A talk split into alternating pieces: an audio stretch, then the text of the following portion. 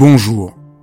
Dans ces podcasts, j'invite des penseurs, des praticiens, des artistes, des femmes et des hommes dont le travail m'inspire, que j'aime et qui m'aident à vivre. Et j'ai eu envie de partager mes enthousiasmes avec vous. Dialogue parce que je crois à la vertu de l'écoute et au bonheur du partage. Dialogue parce qu'en un temps où tout devient un peu trop formaté et lyophilisé, j'ai voulu prendre le temps d'écouter des personnes qui ont consacré leur vie à penser, à créer, à faire. Dialogue pour permettre à mes invités de déployer leur engagement et leur conviction sans que leurs paroles soient coupées en petits morceaux. Dialogue pour pouvoir être transformé en les écoutant, transformé par une parole vraie.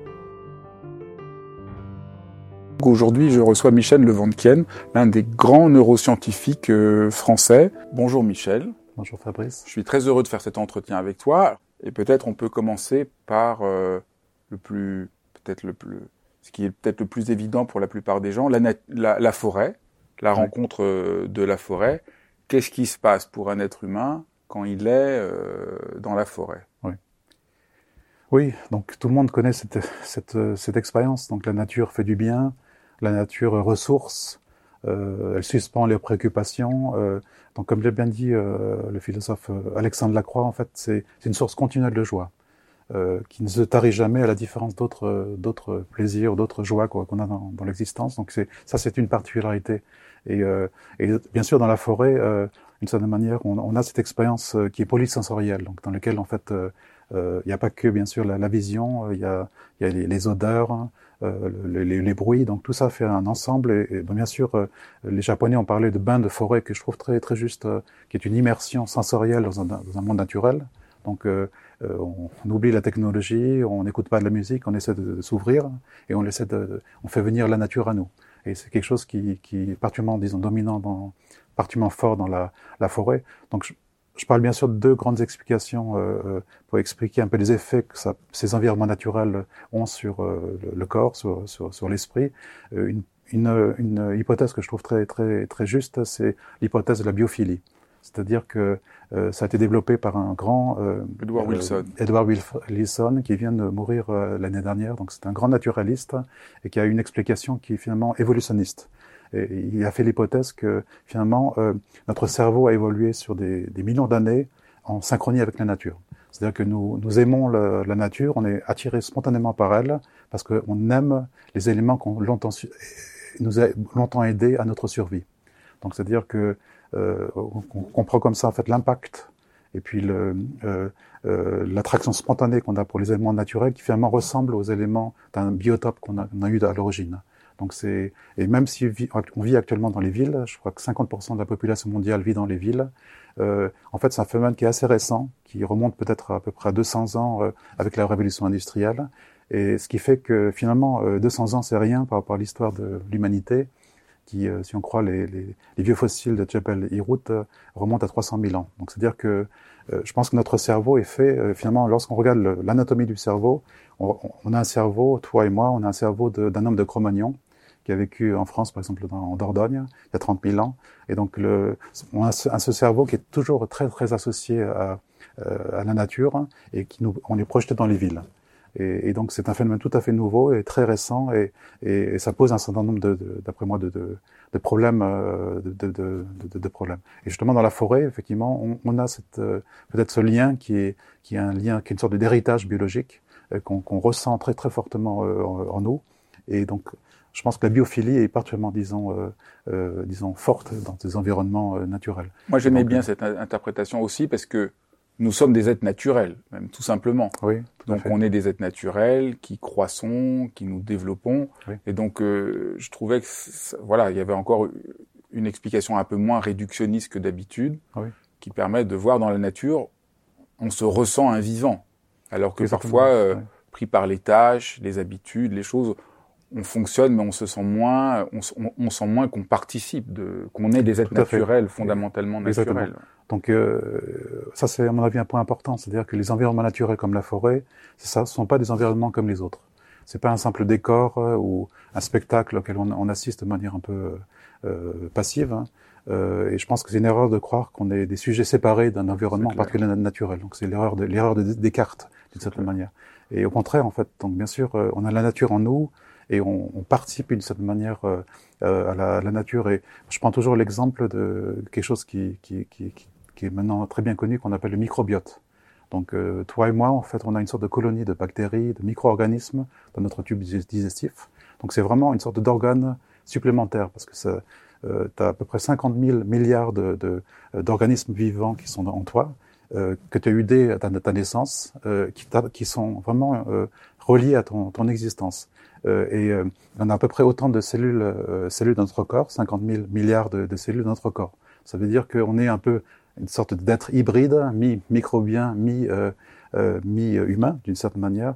Et donc c'est très difficile de voir dans ce domaine le, finalement la séparation entre le soi et le non-soi. Tu vois, ces, ces, bactéries font partie de nous, mais à la fois c'est pas tout à fait nous non plus. Donc c'est-à-dire que les frontières entre le soi, le non-soi, l'intérieur et l'extérieur quelque chose qui est extrêmement compliqué lorsqu'on réfléchit euh, à la nature. Et, d'après moi, donc la vie finalement est, est, une sorte de continuité biologique qui va au-delà de notre corps. Et c'est quelque chose qu'on, qu'on, qui est très fort lorsqu'on est dans la, dans, la forêt, par exemple, dans lequel euh, finalement on, s'ouvre, euh, on perd un peu le sens des, des, de ses propres frontières corporelles en particulier, et, euh, et on est en, en, harmonie, en connexion avec la nature. Donc c'est, pour moi une expérience de cette, euh, cet, cet aspect très ouvert finalement que notre organisme a par rapport à l'environnement. Un des éléments que j'ai trouvé euh, qui m'a intéressé, parce qu'il m'a un peu surpris, c'est que tu soulignes un des éléments centraux de l'expérience dans la nature, auquel on j'aurais pas pensé tout de suite, c'est euh, le domaine olfactif et oui. euh, les molécules organiques qu'on appelle les phytoncides. Oui. J'ai trouvé ça euh, oui. très éclairant. Oui, donc ça c'est surtout été bien étudié par les Japonais. Donc il y a des donc dès les 1982 euh, l'agence forestière du Japon a préconisé en tout cas les, les, les, les présents dans la forêt dans leurs recommandations pour une bonne hygiène de vie. Donc, il, alors, euh, comme je l'ai écrit dans, dans, le livre, on peut relier euh, cette pratique à, euh, au shintoïsme, très, très pratiqué au Japon, donc le culte de, de la nature, mais euh, c'est aussi associé aux grandes études épidémiologiques qui ont été faites au Japon dans les années 80 sur le stress au travail. Donc c'était les, les premiers cas de, que les Japonais appelaient les karoshi, donc c'est les morts au travail, euh, c'est des gens qui sont, qui sont, morts à leur bureau euh, parce qu'ils ils ont trop trop travaillé par un arrêt cardiaque ou alors par un, un AVC. Et donc euh, c'est une situation dans laquelle le Japon a investi beaucoup d'études scientifiques dans la compréhension de, des effets de, de, la nature, de la forêt en particulier sur sur le corps, et pour lutter contre le stress. Et, et, et effectivement, le professeur King Lee, donc, est un, un des pionniers du domaine, s'est beaucoup intéressé à l'effet de, euh, des, des odeurs, en particulier sur les systèmes immunitaires. Et les, donc les, l'atmosphère des forêts est très fort, euh, est très euh, remplie euh, de, de, de phytoncides, effectivement, comme tu l'as dit. Donc, ce sont par exemple des terpènes qui donnent cette, cette odeur très très forte ou résineux. Il y a les limonènes qui sont qui donnent un, un goût citronné à certains arbres. Donc, les, les arbres utilisent ces odeurs en fait pour se protéger de, de bactéries ou de, ou de champignons. Donc, c'est une manière de se protéger. Et ce que le professeur Kingley a montré, par exemple, c'est que euh, eh bien, ces odeurs ont un effet sur le système immunitaire et en particulier une, une classe particulière de cellules du système immunitaire qui est très important, qu'on appelle les cellules NK, qui sont des qui viennent de, de, de, de, leur nom anglais, de natural killer cell. Donc, ce sont des cellules qui qui attaquent les cellules du corps pour des cellules malades du corps euh, pour, pour les tuer par exemple des, des, des, cellules qui sont infectées par des virus, voilà, des, des cellules qui sont euh, qui sont euh, qui sont tumorales. Et donc euh, donc c'est un mécanisme de défense extrêmement important. Et ce que le professeur Kingley a montré, c'est que eh bien après six heures de, de, promenade dans une forêt, et au bout de deux jours, on a une augmentation de ces, ces cellules particulières de notre système immunitaire à peu près de 50%. Et de manière intéressante, euh, si on arrête de faire une promenade dans la forêt, eh bien ce taux de cellules euh, qui nous protègent d'une certaine manière persiste sur plusieurs semaines. Euh, et donc après une bonne promenade dans la forêt, un week-end, il y a un, effet en fait qui dure environ un mois. Donc c'est un effet qui est très très important, très fort, très surprenant d'ailleurs au niveau de l'ampleur de, ce, phénomène. Et c'est un, des effets, de ces odeurs.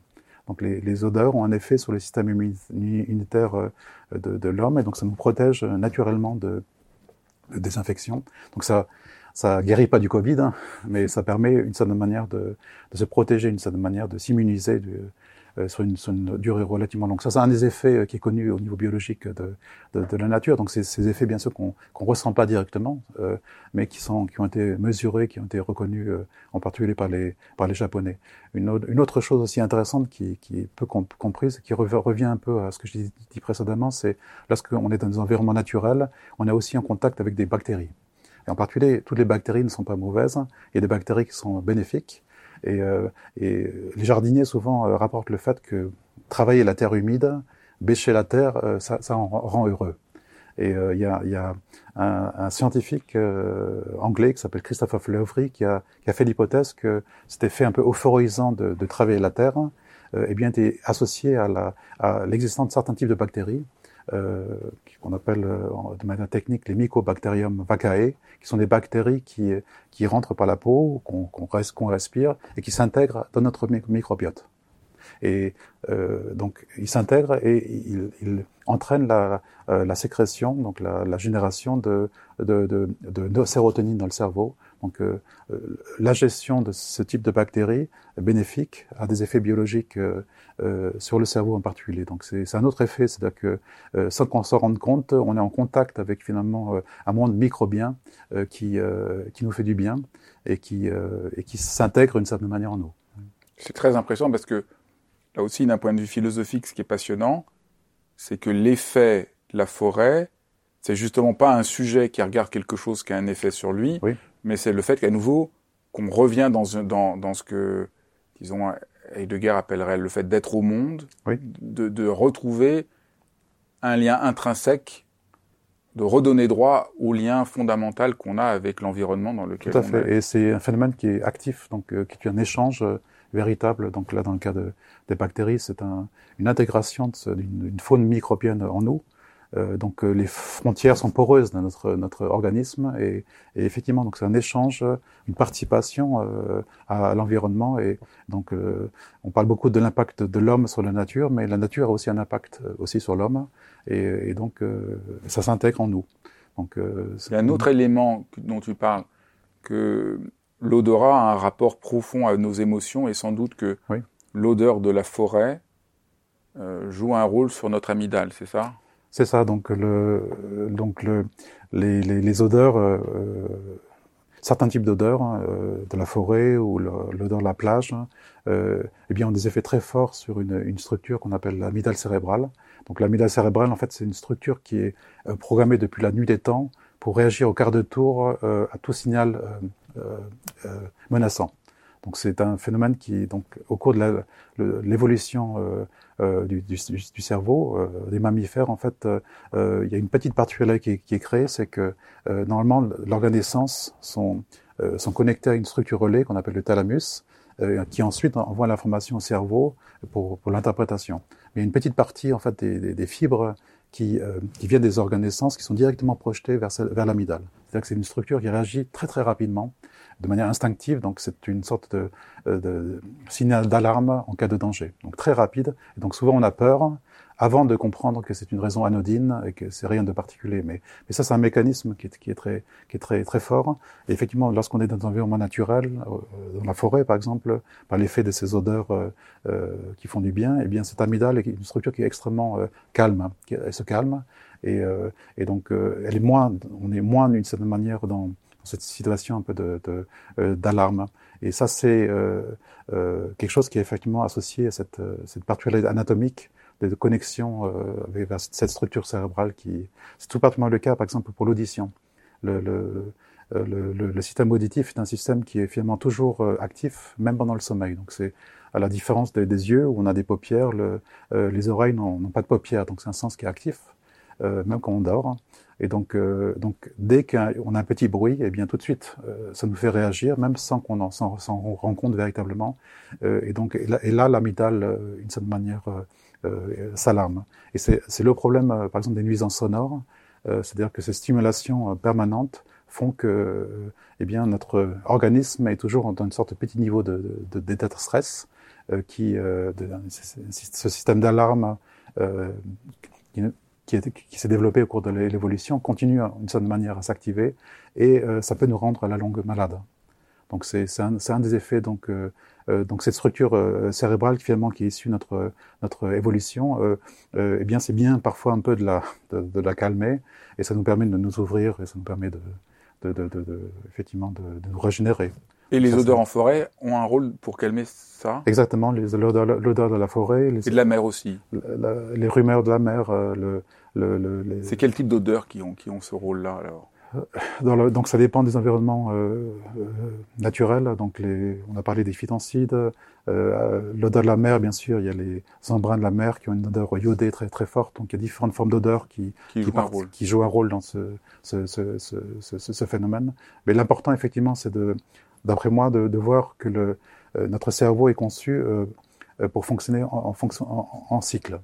Des cycles d'activité, par exemple de haut niveau de, de, concentration, et puis des cycles aussi de, de régénération, de repos.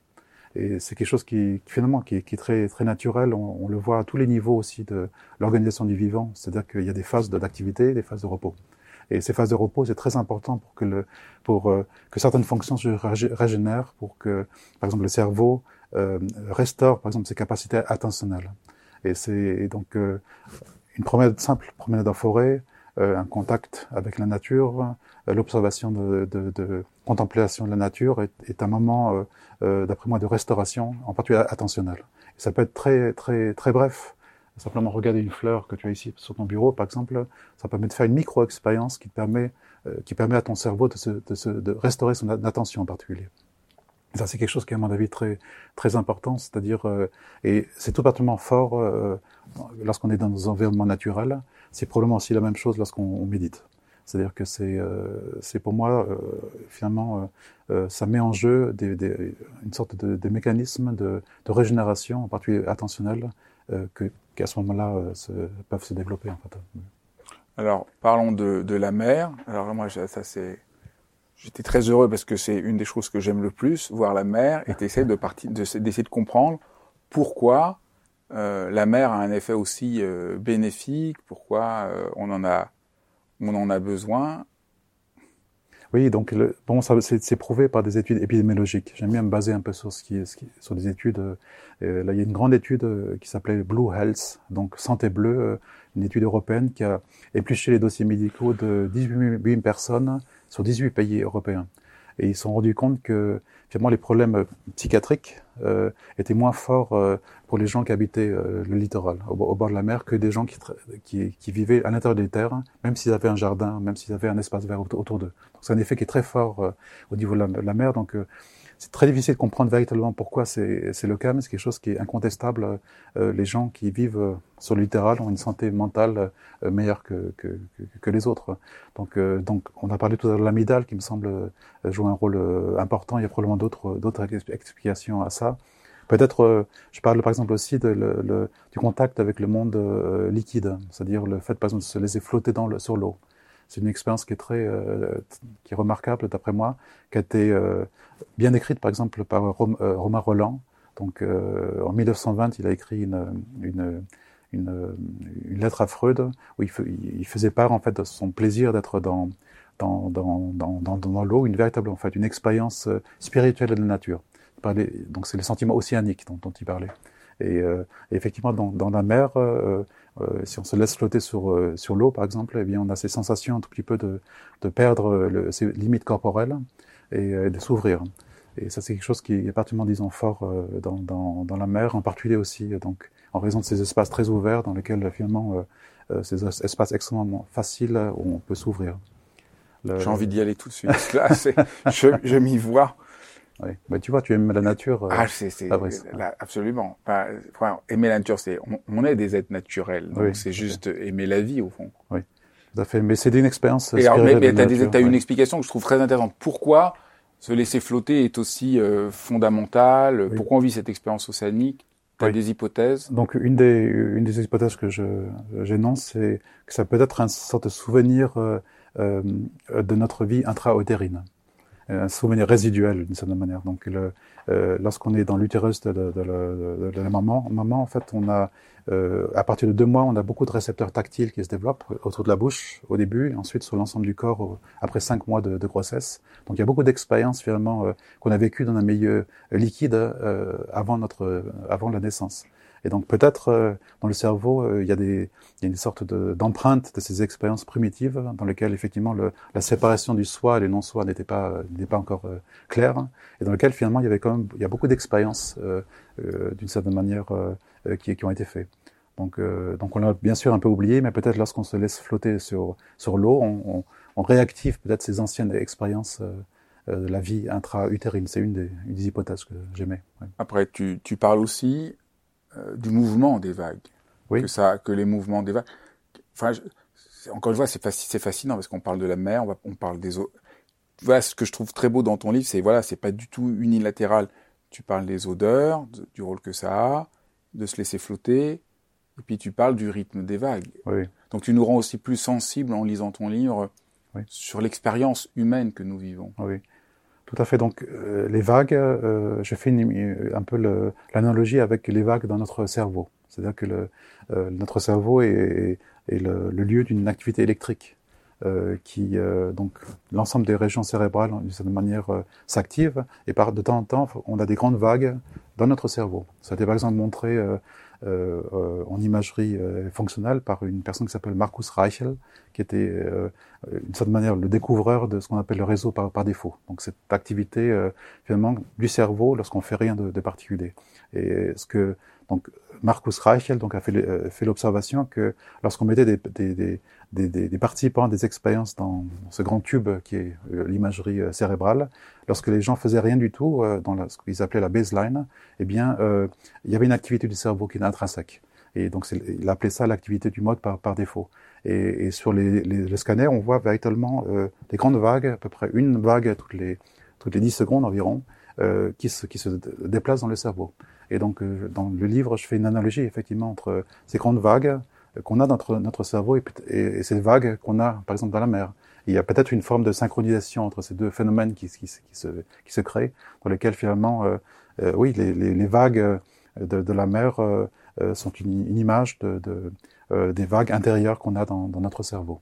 Donc il y a probablement des phénomènes comme ça de, de cohérence, de, de, synchronisation entre certains phénomènes naturels cycliques et puis effectivement certaines activités cérébrale, métabolique de notre, notre corps. Et puis compare ça aussi aux berceuses, aux comptines. Tout à fait, c'est ça. Exactement, c'est le principe des, des, des berceuses, c'est le principe de, de, de, de aussi de trans, dans lequel, euh, par exemple, un tambour euh, est utilisé pour mettre les gens dans un certain état. Donc il y a probablement des manières de, de, de oui, de synchroniser peut-être euh, notre, euh, notre, euh, nos activités cérébrales euh, avec, d'une certaine manière, certains stimulus sonores, par exemple, effectivement. Oui. Et puis après, alors là, euh, j'ai adoré cette partie, le pouvoir de, du bleu. Oui. Alors ça, c'est vraiment euh, oui. incroyable. Oui.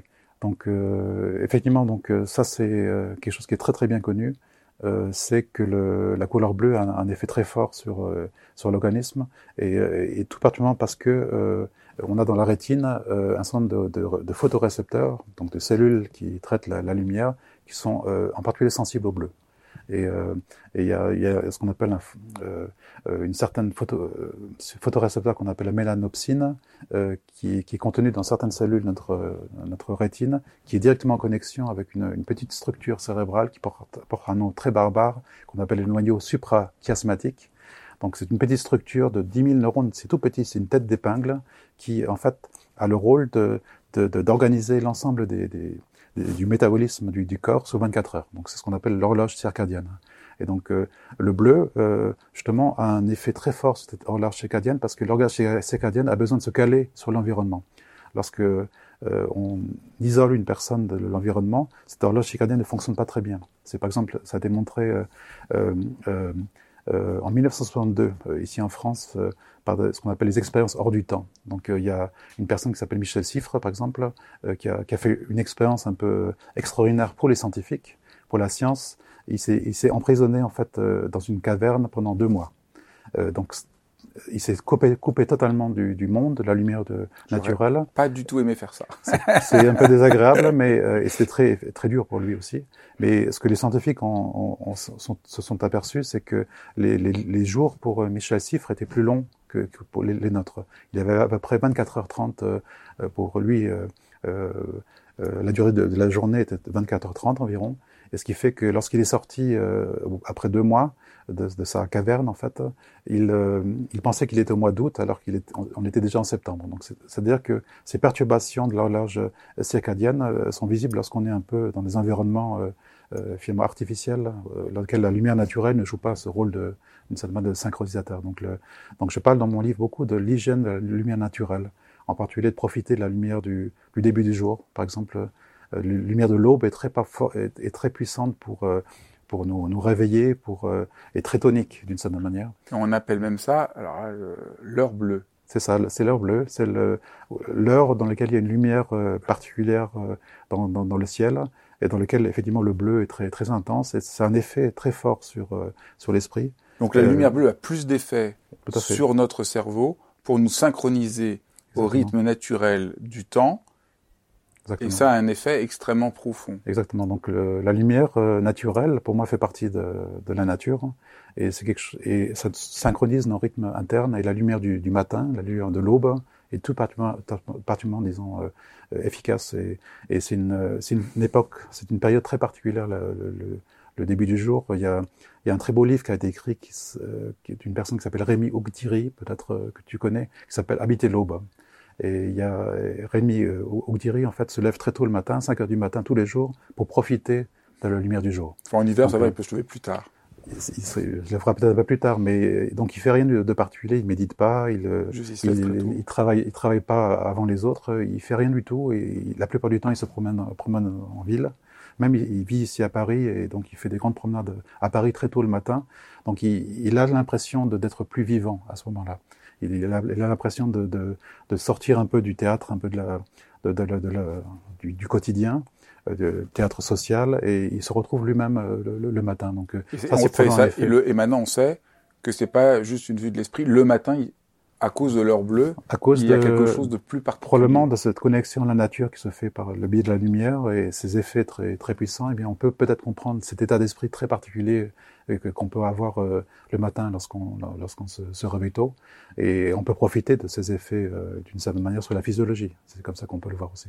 Et tu montres aussi que cette que la lumière bleue euh, active la mélanopsine ça. et permet d'être plus concentré. Exactement. Donc euh, il y a des effets aussi bien sur la lumière. La lumière contient de multiples couleurs hein, et chaque forme de couleur a un certain effet sur euh, sur le cerveau et, et, bon la lumière bleue est surtout reconnue pour euh, ses aspects toniques donc dans lesquels et et bien sûr, je parle aussi d'Yves Klein, il a beaucoup parlé du bleu, bien sûr, hein, c'est sa, sa, couleur euh, préféré, et il parlait très bien du bleu parce qu'il disait que c'est la couleur de l'infini.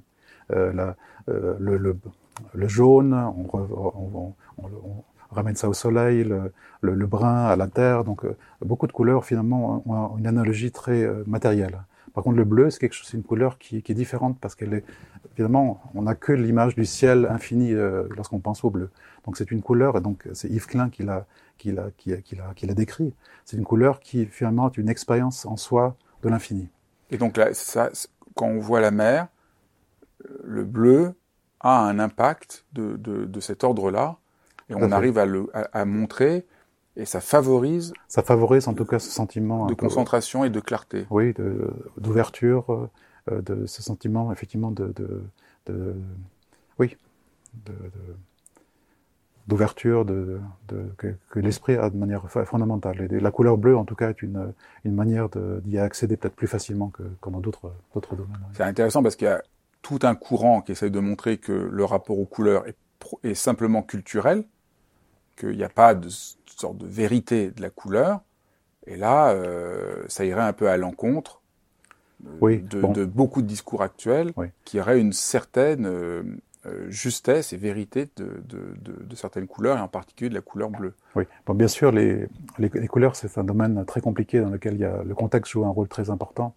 Le, le, euh, donc, le, on peut pas isoler d'une certaine manière une couleur d'un objet, d'un contexte euh, donné. Donc, le, le, pouvoir des couleurs, c'est quelque chose qui est extrêmement euh, délicat à, à comprendre, d'après moi. Et surtout dans la nature, tout particulièrement, les couleurs, c'est quelque chose de très dynamique. Tu, sais. Donc, il y a, y a une variété de de, de teintes qui changent en, fonction de la, lumière du jour. Donc c'est quelque chose qui est extrêmement dynamique et c'est très difficile de parler de finalement de l'effet du bleu sur euh, le, le cerveau. C'est quelque chose qui est finalement assez assez caricaturale d'une certaine manière. Donc c'est souvent en fait une expérience qui est, qui est polysensorielle dans laquelle toutes les couleurs jouent un rôle. Mais les, les couleurs, c'est un domaine euh, très intéressant dans lequel finalement euh, les, les, neurosciences ont montré que les couleurs ne sont pas une propriété de, de l'environnement. Euh, il y a une très belle phrase de, de Paul Cézanne qui disait que les, les couleurs, c'est le lieu de rencontre euh, du cerveau et de l'univers. Donc euh, euh, les, les, couleurs, c'est une co-construction entre finalement ce qu'on qu'on a de l'extérieur et puis notre cerveau. Donc c'est une expérience. donc c'est une bonne situation dans laquelle on voit vraiment ce, ce, dialogue entre le entre le finalement le le cerveau d'une certaine manière notre, notre organisme et puis l'environnement. C'est quelque chose qui, qui finalement n'existe pas indépendamment de, de l'observateur d'une certaine manière et c'est, c'est, c'est un très bon exemple d'un dialogue euh, effectivement de, de, de l'esprit et puis de, de, la nature. Tu dis qu'il y a une... une, une euh, tu travailles beaucoup dans le livre sur la beauté des couleurs et qu'est-ce que c'est cette expérience? Parce que pourquoi pourquoi euh, donc tu as bien montré le lien euh, que les couleurs sont vraiment le lieu de rencontre entre nous et le monde. Oui. Mais pourquoi ça a un impact aussi euh, profond sur nous? Oui, euh, je, je, pense que c'est lié euh, euh à, par exemple, cette vieille euh, héritage biologique qu'on a euh, lié, lié à notre évolution. Donc je reviens un peu à la thèse de la biophilie. Je pense que certains types de, de, de stimulation colorée euh, nous rappelle peut-être euh, euh, certains éléments de notre biocope d'origine.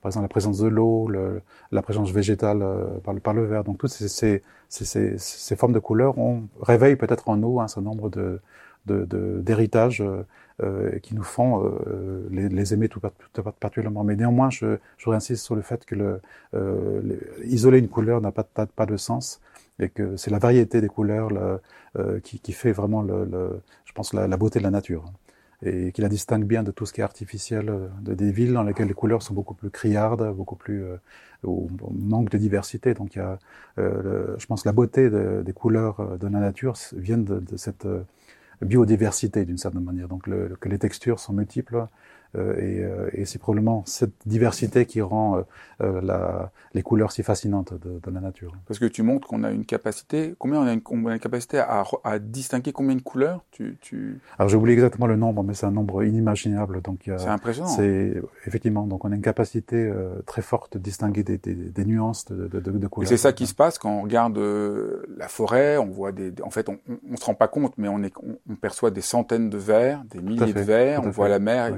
C'est pas du tout un bleu uniforme. Tout à fait. Et c'est aussi ça qui fait que cette tout beauté de la nature nous, oui. nous, nous c'est cette diversité, cette richesse, cette, cette euh, exactement quelque chose d'assez mélodieux. Exactement. Et ce qui fait qu'on est naturellement attiré par cette, cette richesse. Je pense que c'est surtout ça qui, qui, est un effet très fort. Bon, certaines personnes euh, parlaient de euh, l'hypothèse de la restauration de l'attention. Donc c'est un peu le terme technique qui est utilisé dans, dans la recherche, mais, mais que finalement cette, cette, la beauté de la nature, le, cette richesse, euh, l'aspect fascinant de la nature fait que finalement, euh, elle invite notre attention à se, à, diriger vers l'environnement, donc euh, et d'éviter de ruminer. C'est surtout ça que je pense euh, un effet très très très fort, c'est-à-dire que c'est l'hypothèse que ont développé deux Américains euh, qui s'appellent Rachel et Stephen Kaplan. C'est donc l'hypothèse de la restauration de l'attention euh, qui euh, donc suggère en fait que une des caractéristiques de l'homme, c'est justement de ruminer des idées, en particulier négatives, les idées noires.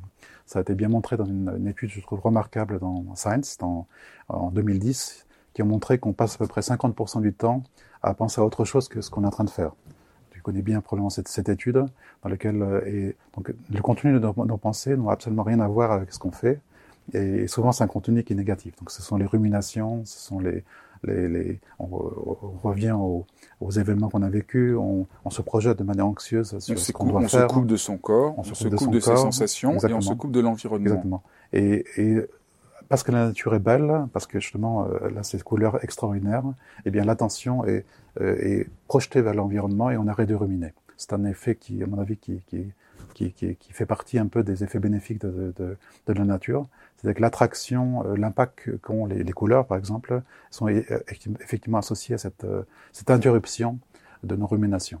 de manière, par exemple, pour citer une étude scientifique que je trouve extraordinaire, c'est ça a été effectué, une étude a été effectuée en 2015, si je ne me trompe pas, sur des enfants à Barcelone. Et donc, sur à peu près 3000 enfants qui ont été suivis pendant un an environ.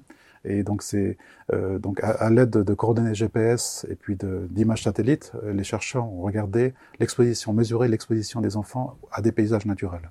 Donc, euh, euh la nature qu'ils avaient à la maison, lorsqu'ils prenaient le bus pour aller à l'école ou à l'école elle-même. Et les chercheurs ont mis en évidence que les enfants qui étaient le plus exposés à, la nature, eh, eh bien, avaient une mémoire de travail la meilleure. Donc, c'est-à-dire que la mémoire de travail, c'est ce qui nous permet de, de maintenir un certain nombre d'éléments euh, à l'esprit. Et donc, c'est une fonction clé des apprentissages. Hein. C'est très important pour ce qu'on appelle les fonctions exécutives, la capacité de se concentrer. Donc, le, donc une simple exposition, même brève, à la, nature, a un effet d'une certaine manière sur, euh, sur le cerveau. Et, et je fais l'hypothèse qu'effectivement, c'est lié à ces micro-expériences restauratrices dans lesquelles, effectivement, l'esprit fait une pause. Euh, on sort un tout petit peu de, de rumination et c'est à ce moment-là que, effectivement, euh, un certain mécanisme de régénération se met en place et on se sent mieux.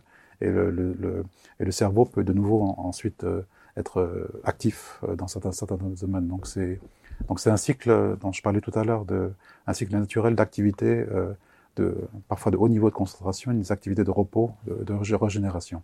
Et je crois que donc la beauté de la nature nous fait sortir d'une rumination et euh, nous permet de nous régénérer. C'est quelque chose de finalement assez, assez simple. Nous nous connaissons depuis très longtemps, parce que on s'est vu pour la première fois il y a plus de 30 ans euh, chez Francisco Varela, dont on va parler un peu aujourd'hui.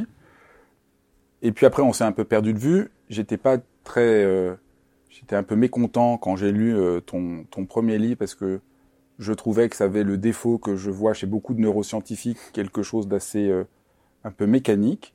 Et puis à ma surprise, depuis euh, le livre précédent et avec celui-là, quelque chose a beaucoup changé, je trouve, dans, dans ton écriture, dans ton approche. Il y a quelque chose qui a changé dans ton dans l'articulation que tu essayes de mener entre les neurosciences et la compréhension de l'existence humaine. Euh, souvent, les neurosciences ont l'air d'être là juste pour prouver, pour expliquer, presque avoir un usage un peu technique de notre cerveau, et il y a un grand virage que, que tu as fait que je trouve extrêmement euh, profond, inspirant, novateur et rare. Oui, c'est difficile, euh, bon, finalement, d'être réflexif par rapport à ça, mais, mais euh, bon, les neurosciences, c'est un domaine de connaissance qui se développe beaucoup, et donc une certaine manière, l'expérience intérieure, l'expérience euh, vécue est quelque chose qui est un autre domaine de connaissance. Donc, d'après moi, l'enjeu des, neurosciences, euh, ce que a mis en place aussi Francisco Varela, c'est d'essayer de, rapprocher ces deux domaines. Donc, tout en essayant de, de, de finalement d'accepter la singularité de, de, de, de, l'autre. Donc, c'est ce dialogue qui est parfois très difficile à, à, faire. Hein. et effectivement, donc euh, il y a des des tentatives de, de rapprochement et, et, donc en ce qui concerne la, de, la, connexion à la nature, ça me semble un domaine dans lequel finalement c'est deux domaines de connaissance, donc le, le, le cerveau, euh, finalement cette perspective scientifique qu'on a de cet organe, et puis euh, finalement l'expérience de la nature, c'est un domaine dans lequel finalement on voit beaucoup de, de connexions. C'est un domaine, je pense, privilégié pour comprendre un peu ce, ce rapprochement entre ces, ces deux domaines de connaissance. C'est comme ça que je le, je le, je, je, le verrai. Et en particulier, effectivement, mon point de vue aussi, c'est un peu modifié. Euh, euh, probablement, je vois plus le, le, cerveau comme une comme une machine, comme le pensait Julien Onfray de la Métrie euh, au XVIIIe siècle. On n'est pas des hommes-machines. Euh, on n'est pas aussi des ordinateurs euh, dans lesquels l'esprit d'un software et le, et le, le, le, corps, le cerveau est un hardware. C'est bien sûr, d'après moi, l'image la, la, plus adaptée pour pour le cerveau, c'est le végétal, hein. c'est-à-dire quelque chose qui est extrêmement arborescent, euh, qui est imprévisible aussi. Et, euh, et, et donc, je, je, trouve que ce type de métaphore euh, permet un rapprochement entre ces deux domaines de connaissances beaucoup plus facilement que, que dans d'autres domaines qui sont, qui sont bien sûr beaucoup plus difficiles à aborder. Qu'est-ce que tu veux dire par végétal? Végétal, c'est-à-dire, euh, par exemple, quand tu regardes une coupe du, du cerveau, j'en ai mis quelques-unes dans, dans, mon, mon, dernier livre, euh, en particulier les beaux dessins d'un Espagnol qui s'appelle Santiago Ramon Icaral, qui a dessiné en fait euh, ce qu'il voyait au microscope euh, de manière très très précise, on se rend compte que les, les cellules du système nerveux, les cellules du, du cerveau, les neurones, eh bien c'est comme des petits arbres, donc avec euh, un tronc, avec des petites petites branches. Et lorsqu'on regarde le cerveau en totalité, on a on a l'impression qu'effectivement c'est une grande forêt dans laquelle il y a des racines qui vont dans tous les sens, tu vois. Donc, c'est-à-dire que euh, l'image végétale, d'après moi, est si forte que beaucoup d'anatomistes, par exemple, ont, parlé de d'arbres de, vie pour certaines structures cérébrales, par exemple, et on utilise beaucoup en fait l'engagement des jardiniers dans les neurosciences, par exemple l'élagage synaptique, un terme qu'on utilise beaucoup. Donc euh, il y a toute une, à mon avis, une, une analogie qu'on peut faire au niveau de, euh, du cerveau, et tout particulièrement, bien sûr, euh, le fait que le cerveau continue à pousser toute la vie. C'est-à-dire comme finalement les racines d'un arbre, les choses continuent à se développer, ce qu'on appelle la plasticité synaptique. Et, donc c'est, je pense que l'analogie du végétal est à mon avis la plus adaptée pour parler du cerveau, et pas forcément l'image de la machine ou l'image de l'ordinateur qui, est plus adaptée d'après moi. Ouf quel soulagement. Parce que moi, je, j'ai beaucoup souffert de. Le, il y a eu tout un discours, euh, toute une mode euh, pour la méditation, que les neurosciences prouvaient, que qu'on allait pouvoir mieux utiliser le cerveau. Tout un discours qui me semble d'une barbarie euh, énorme et, ne, et complètement manqué les vrais enjeux sociaux de notre société, c'est-à-dire l'homme de plus en plus réduit à la machine, instrumentalisé. Et je trouvais que les neurosciences participaient plus en ce sens dans leur pseudo-explication rationnelle de la barbarie que d'une libération. Et c'est vrai que ce que tu dis sur le végétal, d'accepter la fluidité, la complexité, la richesse, euh, ton livre est plus euh, une aide à une forme de résistance par rapport à une manière dont on est plaqué, écrasé, limité, restreint dans nos existences. Et au fond, parler du cerveau et de la nature, si je comprends bien, c'est réouvrir euh, le champ de notre vie, de notre expérience. Oui, oui. Tout, à fait. Donc, euh, bon, c'est un, un, grand débat. Je pense que c'est un débat euh, philosophique aussi. Il y a des points de vue particuliers sur le, le, corps. On est bien sûr imprégné de l'image cartésienne de, de séparation, de, d'antagonisme entre le soi et le non-soi. Donc ça, c'est quelque chose qui, d'une certaine manière, euh, euh, définit aussi beaucoup la, la perspective, scientifique. Le problème du cerveau, d'après moi, c'est aussi, aussi euh, que finalement, on ne sent pas le cerveau fonctionner. C'est-à-dire à la différence, par exemple, du cœur ou certains organes euh, internes, en fait, dans lesquels on a une certaine perception. Euh, on, on, sent le battement cardiaque palpiter, etc. Comme moi maintenant, par exemple. mais par contre, le cerveau, on le sent pas fonctionner. On ne sait pas euh, si je te demande quelle est l'activité de ton cortex frontal actuellement, tu sais le sais pas. Donc c'est une euh, finalement quelque chose qui sort de notre expérience vécue, euh, qui pose bien sûr euh, euh, et qui, qui, est un paradoxe en soi. C'est-à-dire ce qui nous permet de penser plus ou moins est quelque chose qui n'est pas accessible à, à l'expérience vécue. Et donc ça, c'est la grande difficulté de travailler sur le cerveau. C'est certaines personnes parlent de gap explicatif, donc de fossé explicatif entre justement l'expérience vécue et puis euh, disons la machinerie, euh, euh, l'organe qui, est le cerveau. Donc c'est effectivement c'est ça d'une certaine manière la, la difficulté de, de, parler du cerveau parce que finalement euh, on le connaît pas le cerveau au niveau de l'expérience. Donc ce qui fait qu'on passe par les sciences, on passe par bien sûr des manières de mesurer l'activité cérébrale. Donc au laboratoire on utilise différentes techniques qui permettent d'enregistrer l'activité cérébrale, mais elle n'est pas liée directement avec l'expérience vécue. Et ce qui fait qu'on a deux domaines, c'est un peu euh, étrange, et on essaie un peu de les, relier avec des corrélations, donc c'est parfois très naïf. Euh, euh, on dit là, il se passe quelque chose dans le cerveau lorsque on tombe amoureux, et donc ce sont des, des, des domaines extrêmement euh, diversifiés qu'on essaie de relier, l'un à l'autre, et ça c'est la grande difficulté. Et, bien, sûr aussi, euh, il y a le danger, une certaine manière de, de couper euh, les, neurosciences aussi, bien sûr, de l'expérience vécue. C'est-à-dire que c'est un champ de recherche qui s'autonomise et dans lequel en fait finalement il peut être totalement indépendant de finalement de l'expérience humaine et c'est ça à mon avis aussi le, le grand enjeu, le grand euh, danger dans le domaine de la neurosciences. Donc toujours d'essayer de ramener euh, à l'expérience vécue, à l'expérience finalement aussi très très banale. Euh, c'est quelque chose qui est à mon avis très important et bien sûr c'est ce qu'a entrepris Francisco Varela il y, a, il, y a, il y a 40 ans. Et, et donc effectivement ça c'est un enjeu qui est actuellement qui est un enjeu réel. Oui. On va pas aborder tous les thèmes de, de, ton livre qui sont très riches, mais je voudrais juste finir sur un chapitre très émouvant et assez euh, et, très émouvant, croiser le regard d'un animal. Oui, tout à fait. C'est alors un chapitre. Euh, tout à fait. Pourquoi ouais. Alors pourquoi tu as eu l'idée de, de, de, de, consacrer un chapitre à cette expérience et qu'est-ce qui se joue dans le fait de croiser le regard d'un animal? Oui, tout à fait. Donc euh, non, c'est lié à une expérience personnelle. Donc je, je je vis euh, la plupart du temps à l'extérieur de Paris. Euh, en Allemagne et je, vis près d'une grande forêt dans laquelle effectivement il y a des animaux et peut-être tu as fait toi-même cette expérience. Mm. Parfois on a des animaux sauvages, parfois un peu éloignés, mais qui nous observent. Donc ils sont immobiles et qui observent et pendant un court instant on, on observe leur regard et les regards se croisent. Et c'est un effet très très fort. C'est on a vraiment une expérience très très forte à ce moment-là. Et euh, donc, à la fois, bien sûr, il y a un peu de l'effroi, on est surpris, mais à la fois, on a l'impression qu'il y a quelque chose qui, qui est partagé pendant ce, à ce moment. Et, et donc, l'effet des animaux, le, c'est quelque chose qui est, qui est, très très reconnu. Euh, les gens parfois voient ça un peu de manière risible parce que euh, l'effet des animaux, animaux, de compagnie, ça fait un peu, euh, peut-être un peu, mais c'est un effet qui est, qui est remarquable d'après moi, d'une certaine interaction entre, entre espèces, d'une certaine manière.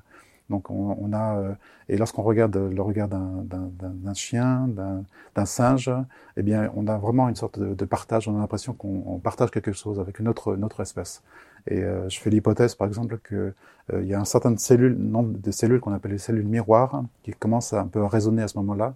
Et, et ces cellules réagissent lorsqu'on voit une action qui est effectuée par, en particulier, une autre personne de sa propre espèce. Donc si toi tu, tu, prends le verre, il y a quelque chose qui bouge, qui se met en place, qui s'active dans le cerveau, euh, qui sont ces cellules miroirs. Et on sait que ces cellules miroirs s'activent également lorsque un animal est à proximité. C'est-à-dire que il y a une sorte de, de, lien euh, physiologique, d'une certaine manière, est, est, établi par ces petites euh, cellules qui se mettent à, à s'activer. Et par exemple, au niveau hormonal, il y a déjà, même des choses qui se font. C'est-à-dire que lorsque euh, eh bien, le regard de, de, de l'homme et du chien se, se, croise, eh bien, il y a ce qu'on appelle l'ocytocine, qui est une hormone euh, de l'attachement, qui est très fort, par exemple, au moment de, euh, de, au moment de l'accouchement. Euh, cette hormone est, est, est, est sous-jacent à, à, à, ce lien qu'on a, par exemple, entre la mère et, le, et son bébé. Donc, lorsque, euh, eh bien, on regarde un chien dans les yeux, eh on a cette ocytocine qui, est dans, notre corps, mais également dans le corps du, chien. C'est-à-dire qu'il y a un phénomène finalement de, synchronisation biologique entre deux espèces différentes qui se met à ce moment-là euh, en place, qui est cette hormone particulière. Mais c'est-à-dire que entre espèces, il y a aussi quelque chose qui, se passe euh, euh et cette impression qu'effectivement on partage euh, euh, finalement la même chose qui est finalement le vivant. On partage à travers l'ensemble de, de, de, la, de, la, vie en fait une, quelque chose de commun qui, qui est le vivant. Oui. Euh, merci infiniment. On t'écouterait pendant des heures. C'est absolument tellement passionnant. Je crois que c'est assez clair. Ouais. Ah oui, merci beaucoup. Merci d'avoir suivi cet épisode de dialogue. Si cela vous a plu, surtout, surtout, likez, mettez des commentaires, partagez et surtout par-dessus tout, abonnez-vous. C'est le, c'est vraiment important pour le travail que je fais et pour euh, m'aider à le poursuivre et vous proposer d'autres extraordinaires rencontres. À très bientôt.